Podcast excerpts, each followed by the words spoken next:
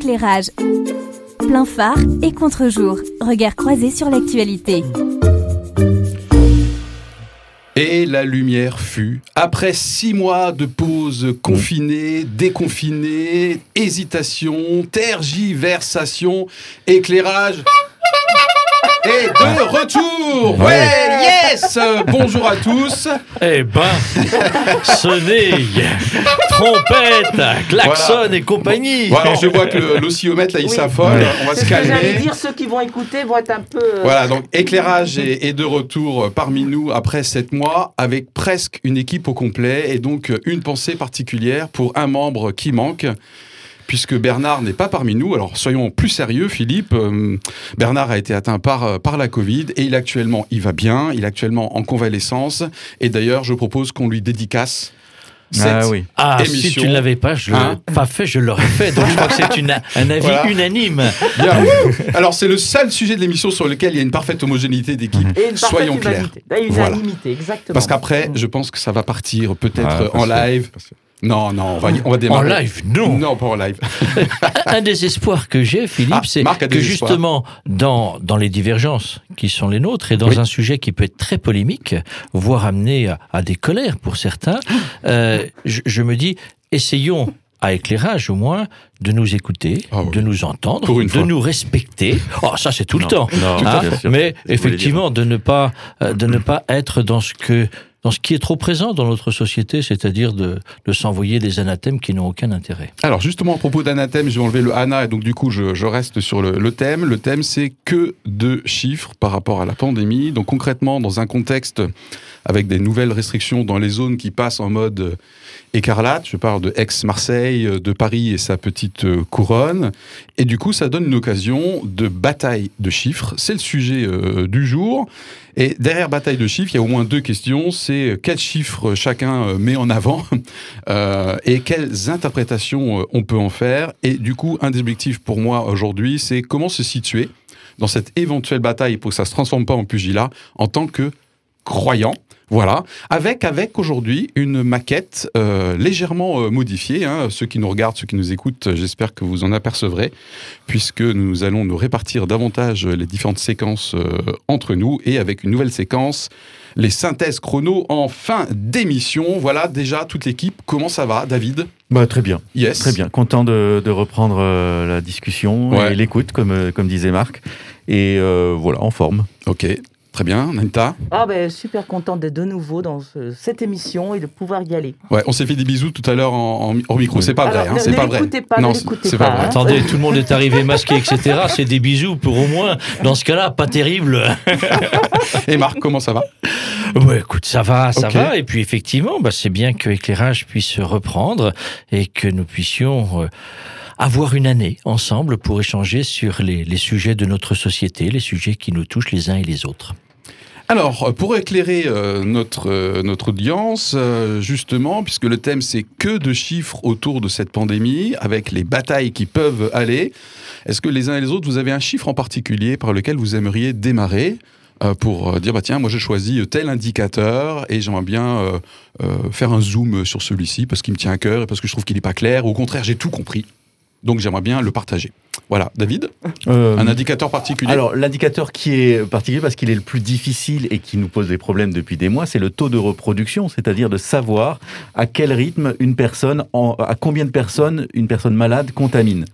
Et euh, nous sommes face à un virus qui a toutes les caractéristiques pour nous, nous balader, c'est-à-dire qu'il euh, il a des formes asymptomatiques, qu'il a une durée de contagion qui est silencieuse, dans laquelle on, est, on ne sait pas qu'on est malade, et donc au moment où on est malade, on a été contagieux quelques jours avant, et tout ça met le boxon pas possible sur un taux de reproduction qui vient de changer depuis le 24 septembre de mode de calcul. Voilà, j'y Ah. reviendrai si Oh, vous bah, voulez. bah, tout à fait. Alors, on fait un Voilà. petit tour de table. Donc, le fameux R, hein, je crois. Oui, c'est ça. Euh, pour David, euh, ton choix, Anita. Alors, je, le, mon choix d'indicateur préféré, c'est celui que j'aime le moins euh, qui est le taux en fait d'occupation des lits de Hmm. réanimation. Ah, le pourcentage des Le lits en réanimation qui sont occupés par des malades de la Covid, c'est ça Malades de la Covid. Hmm. Euh, je je n'aime pas cet indicateur, ce qui me semble être un indicateur gestionnaire, mais en réalité, je pense que c'est celui qui, actuellement, au niveau de la décision publique, Mhm. est déterminant. Absolument. Oh, oh, ok, merci. Et euh, Marc, il y a un petit sourire qui laisse.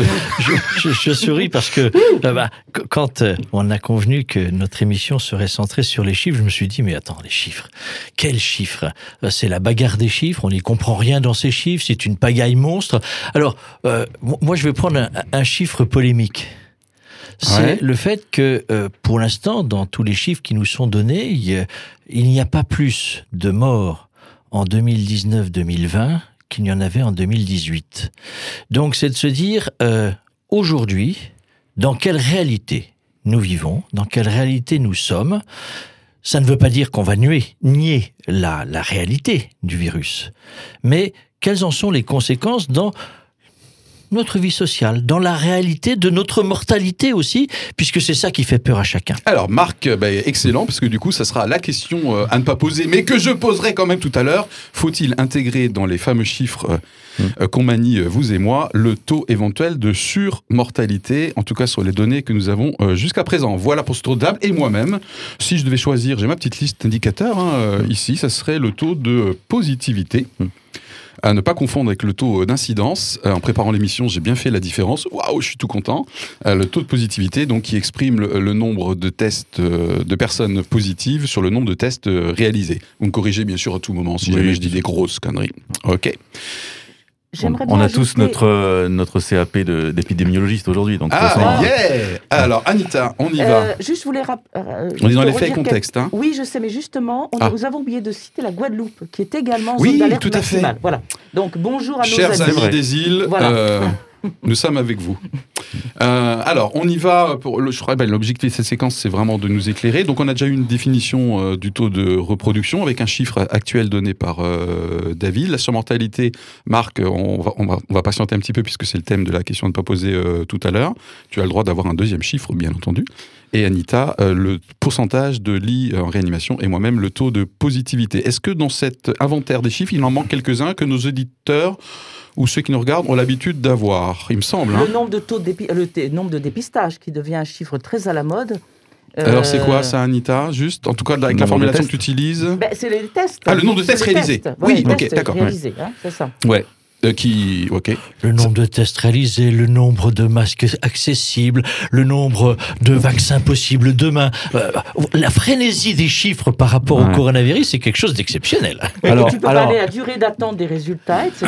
ouais. Et puis, le, le taux de, des Eh, positifs, ça, des, quoi, pos- ce- c'est- Wow, des wow. positifs qui sont véritablement atteints avec des symptômes et les asymptomatiques, etc. Alors, Enfin, ouais. alors, La difficile d'y voir clair. d'incubation euh, entre 14, 3 et 14 jours. Ah, on y eh, reviendra. On y reviendra. Je vous raconterai ma petite histoire, Stop. Anita. Et je rappelle que l'objectif, c'est d'éclairer notre Ouais. audience, hein, pas de la rendre plus confuse. Donc, quand même, il y a certains chiffres que vous et moi, on entend régulièrement, en plus de ceux que nous avons cités dans le tour de table. Il y a évidemment le nombre d'hospitalisés, le nombre de personnes Mhm. admises en réanimation. Donc, c'est Oui. pas forcément la même chose que pas la même chose. à l'hôpital, d'accord? Ouais. On peut aller à l'hôpital sans aller forcément dans la case réanimation, ce qui augmente euh, du fait. coup le chiffre euh, choisi par Anita, le nombre de décès bien sûr, Le nombre de sorties de l'hôpital. le nombre de sorties d'hôpital, Ouais. le nombre euh, de convalescents.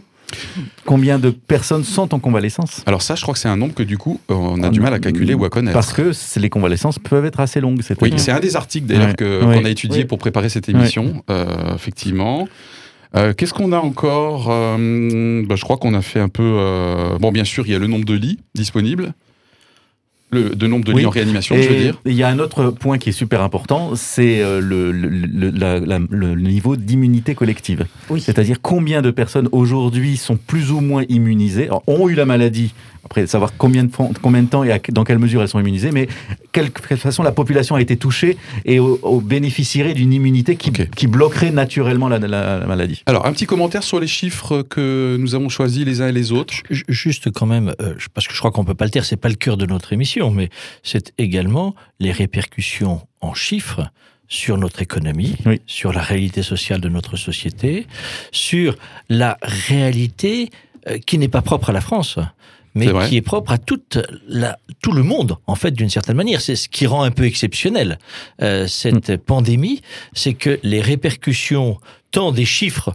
liés à la maladie que les chiffres dans ses conséquences économiques, dans les conséquences de l'évolution de notre société, sont là effectivement très frappants. J'ai vu notamment un article ce matin dans le journal Le Monde comme quoi un million de Français et Françaises supplémentaires ont basculé Mm. dans la précarité et la pauvreté du fait des conséquences euh. Essentiellement artisans, commerçants, Ouais. euh, etc. Donc merci pour ce, ce complément euh, plus euh, volet euh, conséquences économiques euh, que Mm. strictement euh, sanitaires. Un commentaire du coup sur l'indicateur que tu as choisi, David?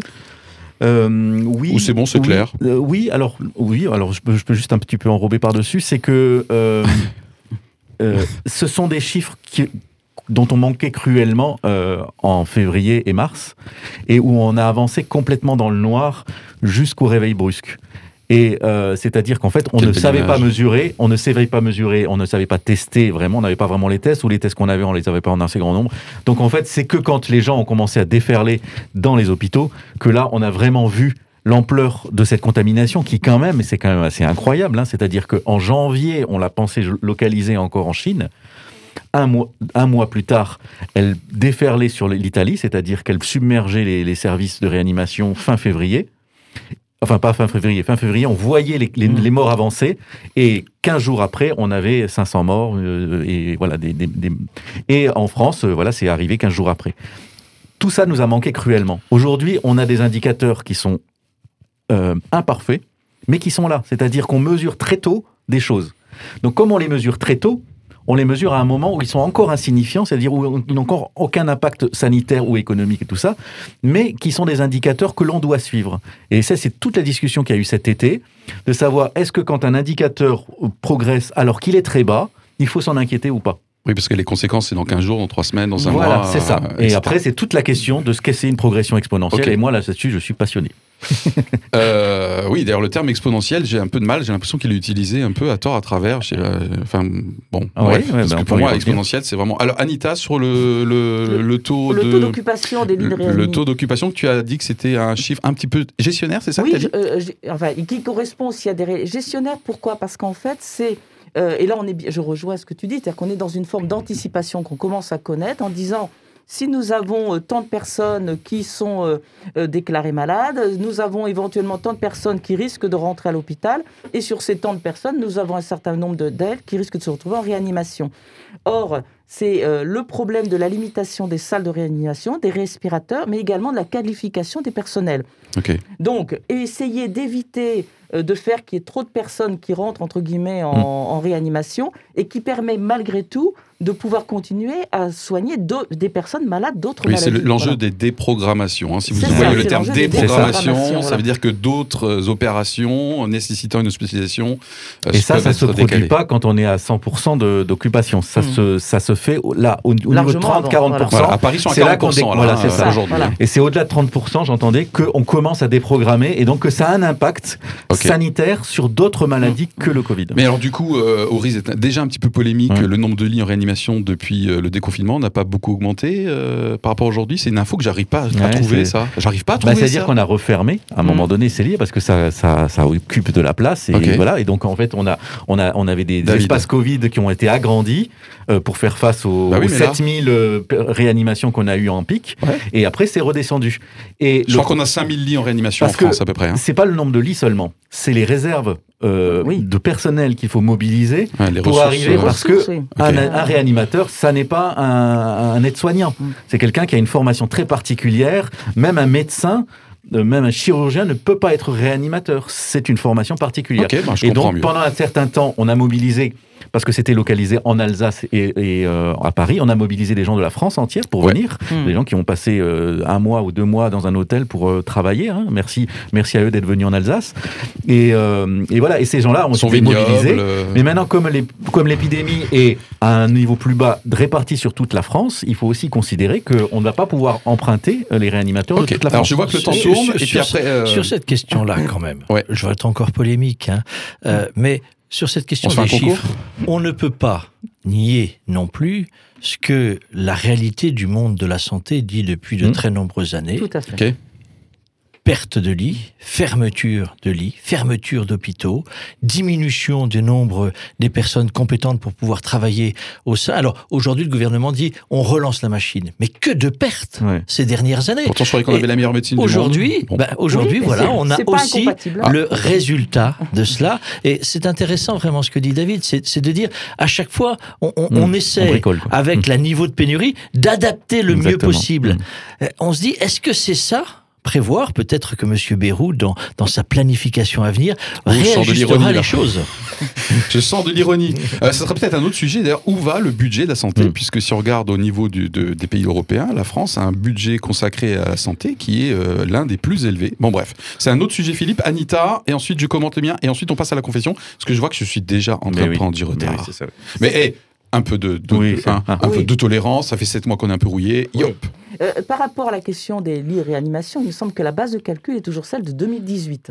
Donc, ce qui démontre qu'effectivement, c'est pas de la création, c'est déjà un existant. Et dans le taux de positivité, donc euh, pourquoi j'ai choisi moi tout à l'heure dans le tour de table Euh, Parce que euh, j'ai- beaucoup de mal à trouver l'information sur les différents, euh, les différents. Qu'est-ce que ça veut dire être positif? Donc Mm. la charge virale, je crois, hein, c'est le terme. Voilà, on est positif. Peut-être en trouverant même des des, des, des fragments, des, des histoires debout, alors que peut-être je ne suis pas contagieux. Peut-être qu'on ne sait pas encore. Du coup, je suis un petit peu en colère sur parce que en fait, c'est quand même le chiffre le plus fréquent à la une des journaux. Je lis énormément la presse c'est quand même le nombre de nouveaux cas. Hmm. Avec le mot record à côté. Hein. Hmm. 14 000 cas, un record. Cas au sens le nombre de tests positifs. Mais dans les positifs, il y a de plus en plus apparemment d'asymptomatiques, de gens qui sont peut-être, avec les incertitudes que David a relevées tout à l'heure, pas contagieuses. Donc pour moi, il y a suffisamment d'informations sur qu'est-ce qu'il y a derrière ce terme positif. Alors en même temps, ce que tu dis, Philippe. En même temps, ça s'appelait bien Emmanuel voilà. Macron. C'est, c'est quand même de, de se dire, effectivement, on, on est dans une situation Marc. sanitaire où jour après jour, on découvre les choses. Et comme tu le Mhm. dis, on est dans de telles incertitudes. L'incertitude, elle crée l'insécurité, elle crée la crainte, elle crée la peur. Et ça, c'est une des grandes difficultés de nos sociétés. Et encore plus pour nos dirigeants, dirigeants qui ont de plus en plus envie euh, d'assurer et d'ouvrir leur parapluie pour ne pas se sentir coupables ensuite de défaillance dans les décisions qu'ils ont prises. Donc c'est une vraie difficulté. C'est euh, nous ne sommes qu'au balbutiement de la connaissance de ce virus. David, et ensuite je repasse la parole à Marc pour sa confession. Oui, je voudrais juste apporter un petit correctif, hein, une, une clarification que tu as fait Super, là, super, où tu parlais sur le fait des, tas- des cas positifs, on ne sait pas s'ils sont asymptomatiques ou ouais. tout ça.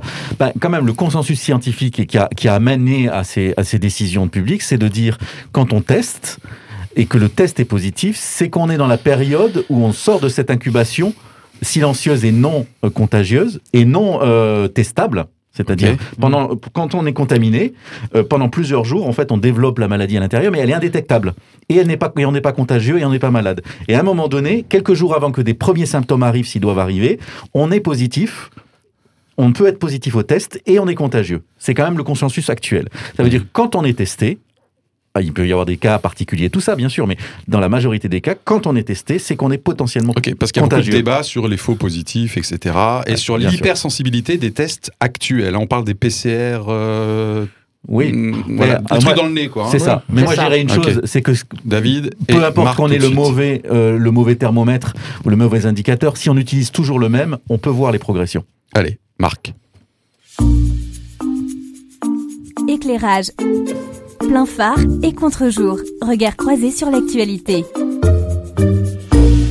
La confession. Qui pouvait imaginer, en ce début d'année, que son existence serait bouleversée par un virus porteur encore de tant de mystères? N'en pas douter, la Covid est la vedette de toute catégorie et à l'échelle mondiale de 2020. Le coronavirus a provoqué en quelques semaines un changement de mode de vie radical. Confinement imposé, puis port du masque généralisé, à l'échelle mondiale. Pour protéger la vie, suivant les recommandations d'une majorité de médecins et de scientifiques, la réduction des relations avec autrui, la fermeture des frontières, des écoles, des usines, des boutiques ont été nécessaires. Rue déserte, ville silencieuse, à se demander si la vie était encore là.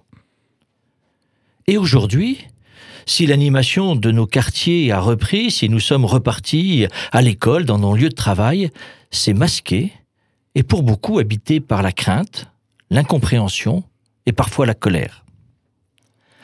Après la fermeture de tous les lieux de vie pendant plus de deux mois, ce sont nos visages qui se sont en partie fermés.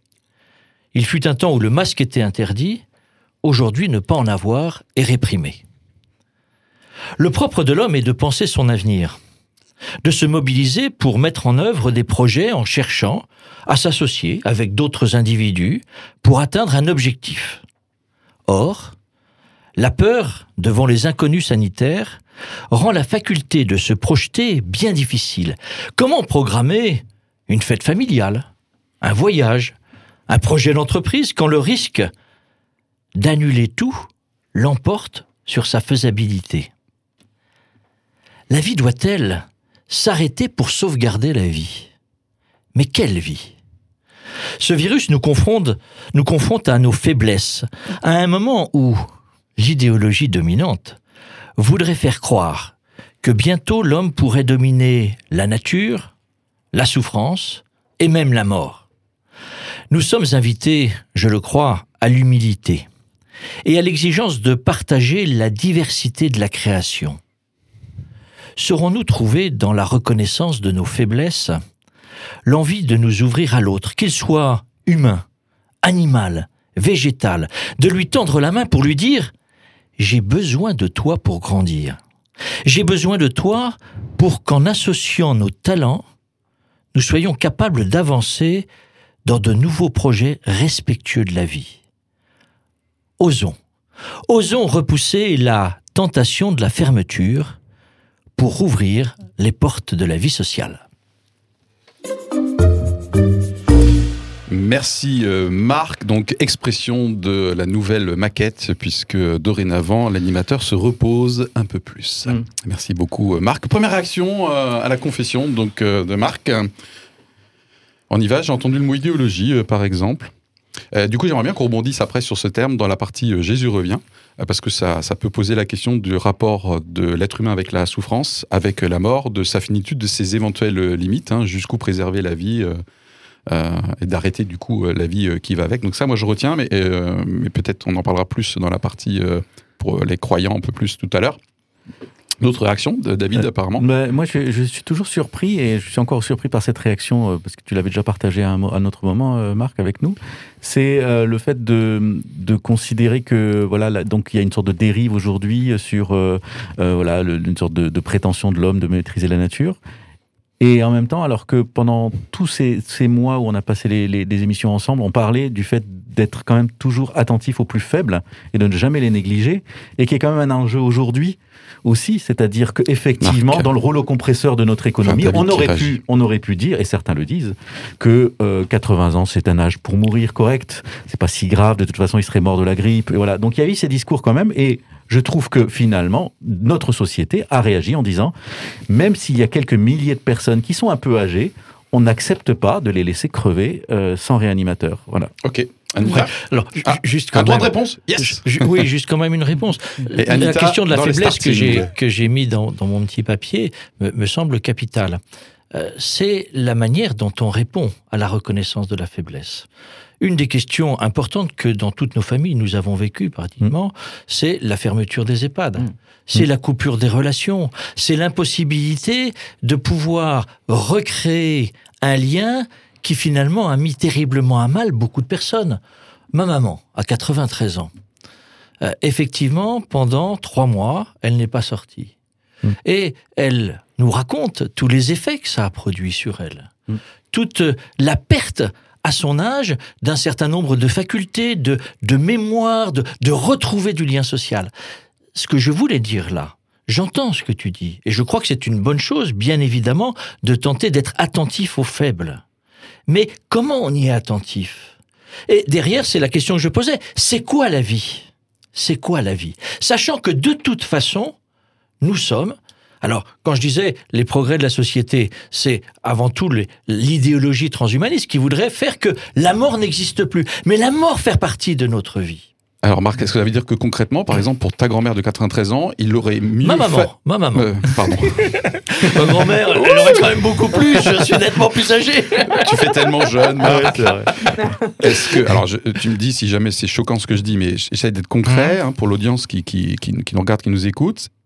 Est-ce que elle-même et toi-même, peut-être vous auriez voulu que elle prenne plus le risque de sortir, de maintenir un niveau de relation, plutôt que d'être protégée à l'excès avec les conséquences négatives de La question que tu poses est la grande question et la terrible difficulté des choix à faire. Ouais, Je crois qu'elle-même était dans une volonté de se protéger ok, pour maintenir sa vie d'accord. et en même temps du manque que cette protection provoquait et des dégâts qu'il pouvait engendrer. D'accord, donc elle-même est C'est le paradoxe.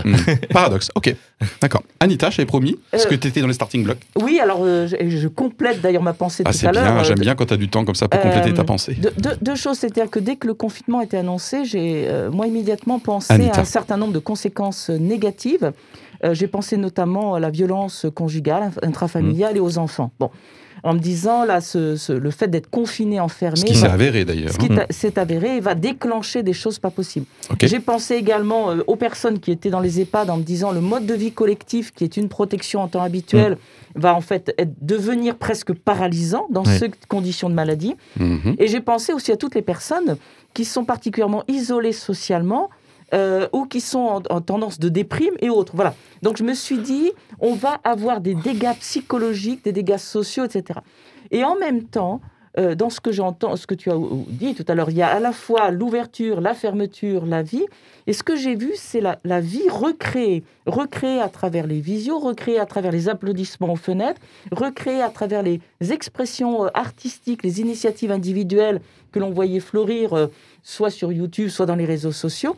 Donc je me dis, c'est qu'il y, y a cette capacité humaine qui est ressortie de dire, malgré l'enfermement, malgré la contrainte, malgré la peur, comment j'arrive à vivre et à recréer la raison de la relation sociale. Donc voilà, je- je- moi j'ai noté ces deux choses en même temps aussi fortes en fait. hein.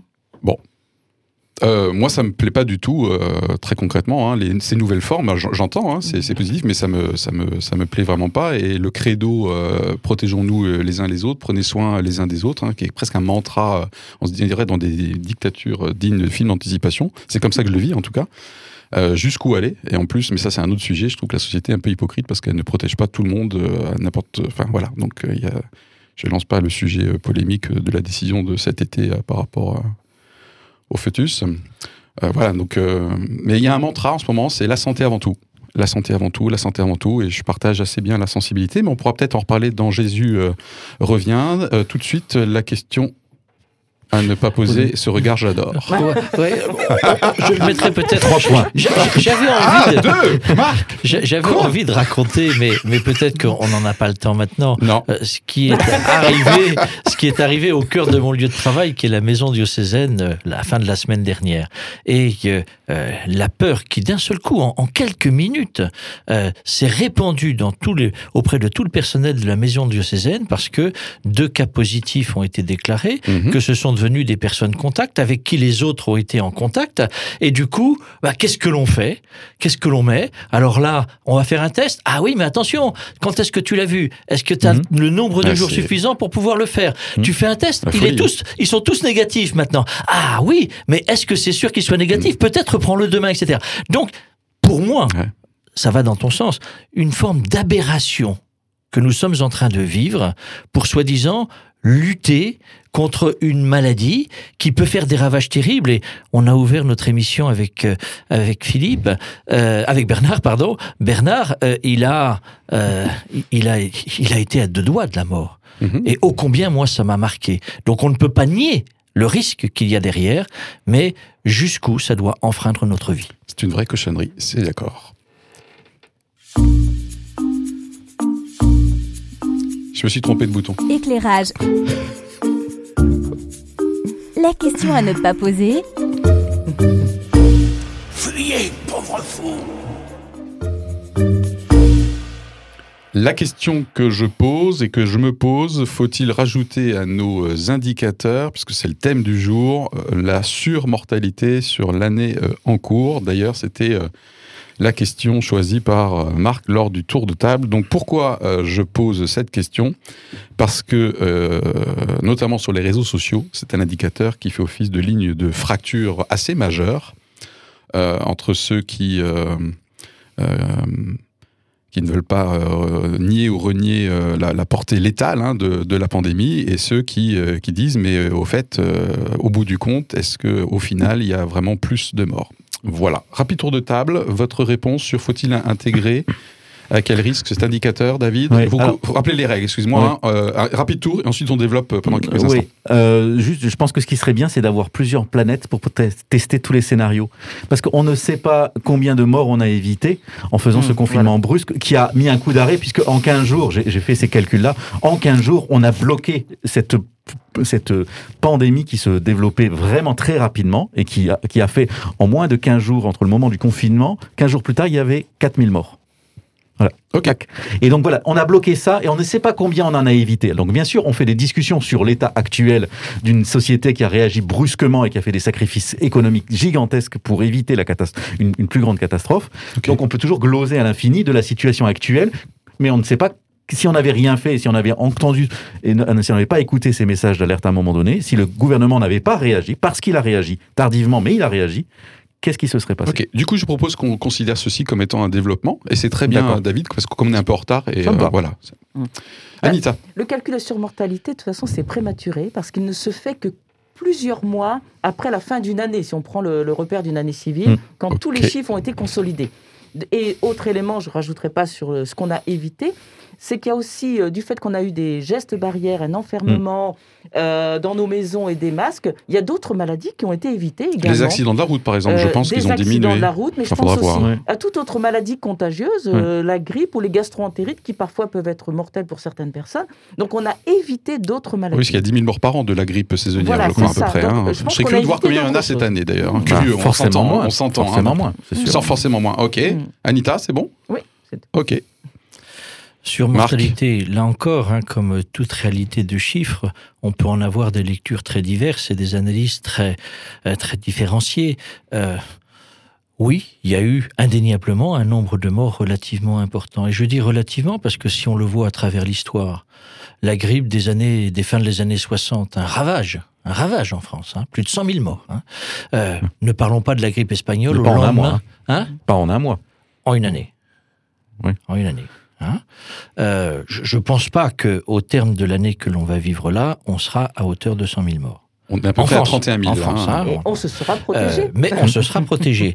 Euh, la, grippe, la grippe espagnole au lendemain, bien sûr, de la Première Guerre mondiale, mais Ouais. qui était aussi sur une population très fragilisée, etc. Donc, toujours très difficile de pouvoir avoir une lecture de ces critères-là Mm, et euh, avec quel rapport on le fait? Ah. Est-ce que... euh, bah, c'est toujours la même chose. L'état d'esprit, tu veux Comment, dire voilà, comment on prend en compte la mort. Moi, moi je, je reviens toujours à cette même question. Et alors moi je me suis intéressé à cette question parce que du coup euh, je surfe quand même pas mal sur les réseaux sociaux et, et du coup je me suis documenté sur la surmortalité. Alors euh, en fait depuis quelque temps le site de l'INSEE est pas mal foutu. hein. Donc si vous allez sur le site de l'INSEE, vous pouvez avoir euh, la courbe euh, et le nombre de Mhm. morts. Et vous avez un site européen qui s'appelle euromomo.eu où vous avez l'équivalent pour l'ensemble des pays de l'Europe et notamment la Suède que je regarde avec attention. Alors bien sûr quasiment tous les pays ont eu un pic euh, au printemps dernier euh, évidemment. Mais à ce jour, à ce jour, en France, il n'y a pas de surmortalité, toutes causes confondues, hein, d'après les chiffres INSEE, ou alors c'est 0, etc. Mais du coup, je me suis dit, ah bah tiens, ça me conforte, parce que moi je suis plutôt du genre de ceux qui disent, arrêtons de crier euh, de trop, trop au loup, hein, c'est une véritable cochonnerie, on est bien d'accord, on a été touché ici dans l'équipe.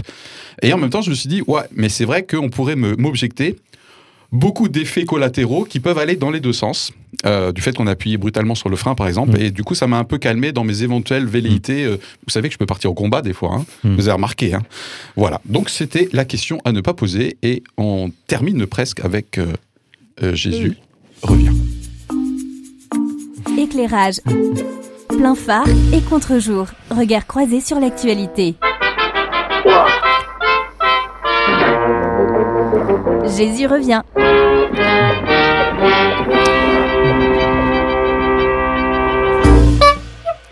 Voilà, je voulais le refaire. Euh, des- Il, il est beau ton klaxon. Merci, quand même, je l'ai hein. cherché dans la cave. Ah, Euh, non, ça se met sur C'est un qu'il y a un peu de poussière quand tu es. Mince. La poussière. Ah L'un des objectifs de l'émission, c'est que ceux ou celles qui, euh, nous regardent, qui nous écoutent et qui sont euh, plus ou moins euh, croyants sachent aussi comment se situer hein, dans cette éventuelle bataille de chiffres. Est-ce qu'il y a des réflexes, des comportements, quelles que soient les positions qu'on peut être amené à défendre? Vous avez vu qu'il y a une certaine hétérogénéité aussi autour de la table dans le studio.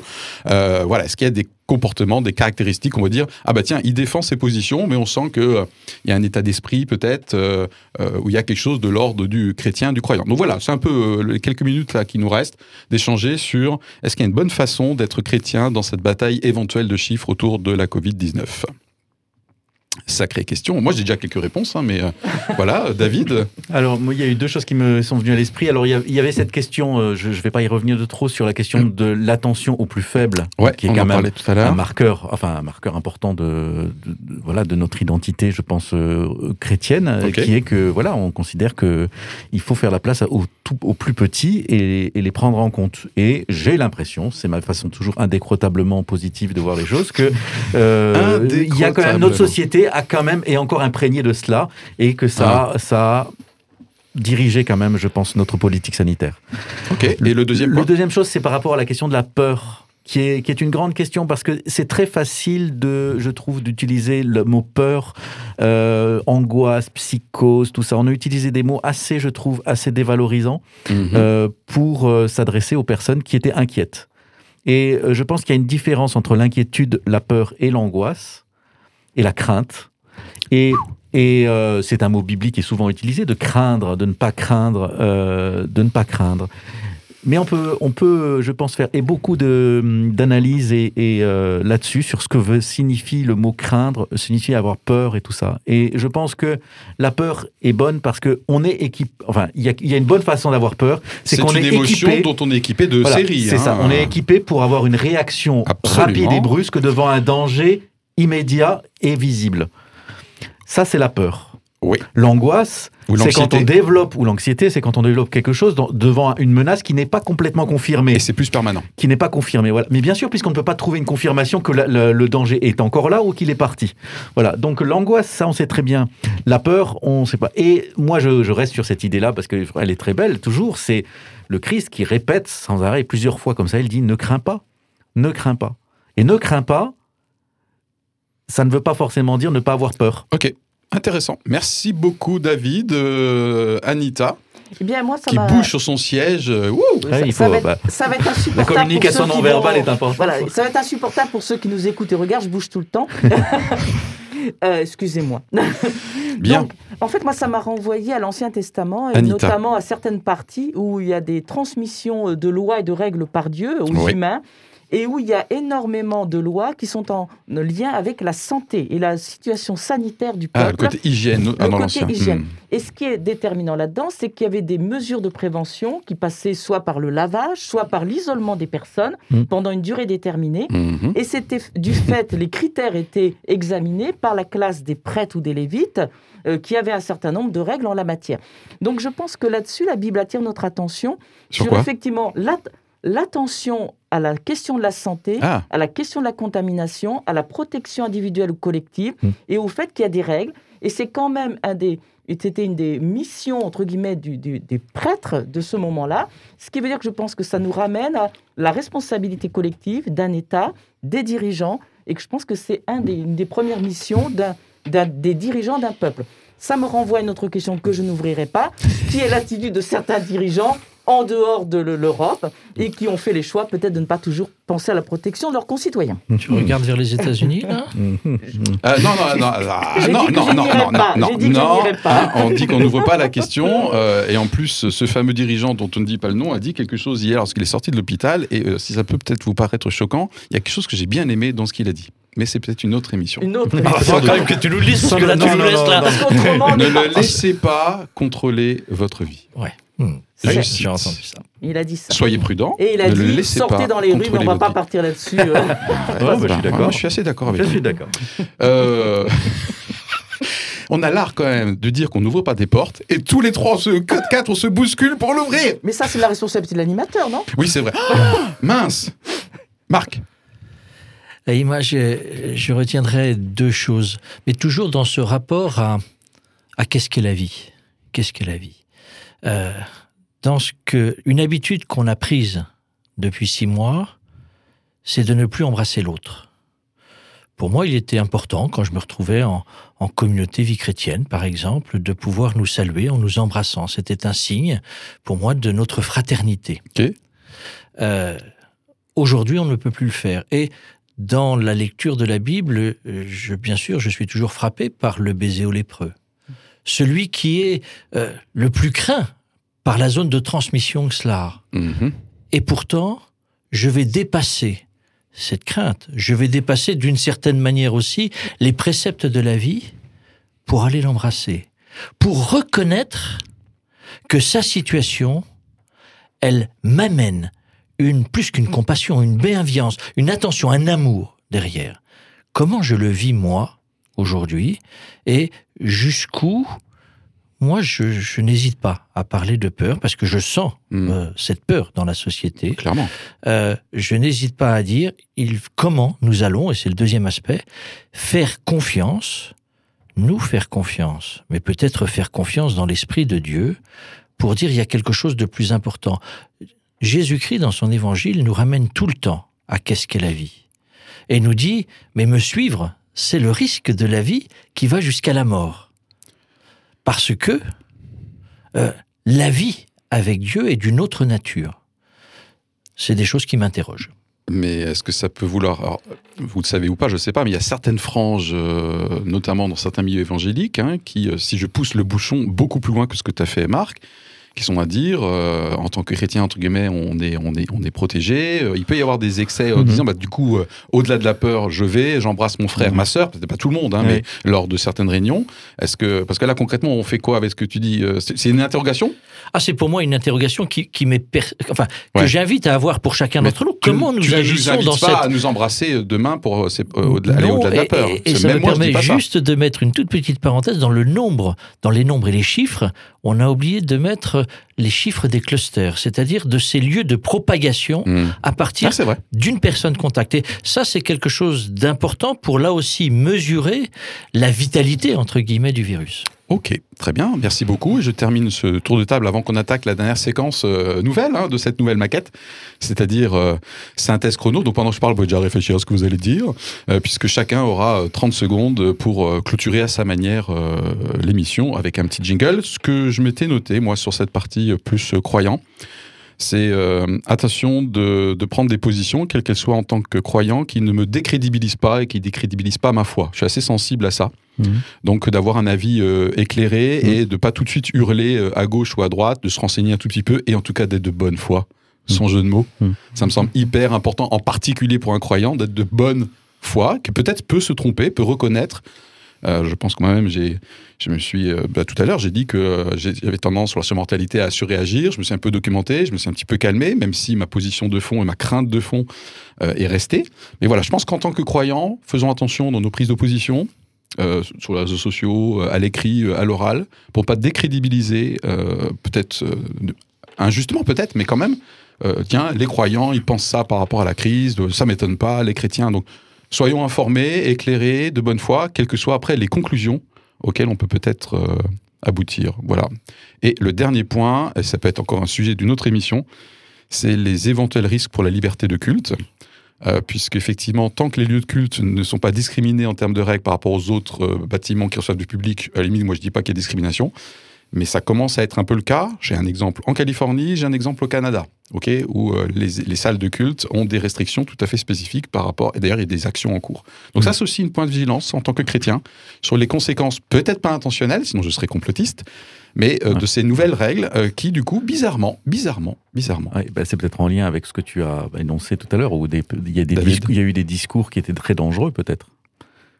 Voilà, donc le problème, c'est que quand il y a des excès dans un endroit, forcément, ça agit sur toute la communauté. On passe à la dernière euh, étape, ça tombe bien parce qu'on est vraiment... euh, allez, euh, 15 secondes par personne, normalement c'était 30, mais bon voilà. euh, hein. Euh, qui c'est qui veut démarrer? Donc je rappelle le- euh, la nouvelle séquence, c'est chacun termine avec 15 secondes. Euh, Voilà, Anita, tu me dis, euh, c'est parti. Allez. Une abondance de chiffres dans lequel on aurait pu se noyer. Euh, de la vulnérabilité euh, que nous avons pu tous découvrir, des décideurs qui ont fait ce qu'ils pouvaient, ils ont eu peut-être tort, ils ont eu peut-être raison, et malgré tout, je trouve une vie sociale recréée. Énorme, super. Allez, merci. C'est court, hein, 15 Eh, secondes. hein. Là. Waouh. Eh, eh, bravo et merci beaucoup pour votre tolérance. Je sais que là je vous brusque un petit peu. hein, J'en suis tout à fait conscient. Je prends la suite. Marc, euh, Moi, je allez, retiendrai de, de notre éclairage de redémarrage euh, la joie d'avoir dépassé les chiffres pour poser des questions un peu plus vastes sur le sens de ce virus pour notre société, mais aussi, et pour moi c'est ça qui est l'essentiel, ça nous renvoie à qu'est-ce qu'on fait de notre vie. Eh, presque aussi bon, bravo. Eh, mais vous êtes trop fort. C'est pas possible. Moi, à mon avis, je vais faire péter les chiffres. Euh, David, est-ce que tu es prêt Oui. Eh, waouh, génial.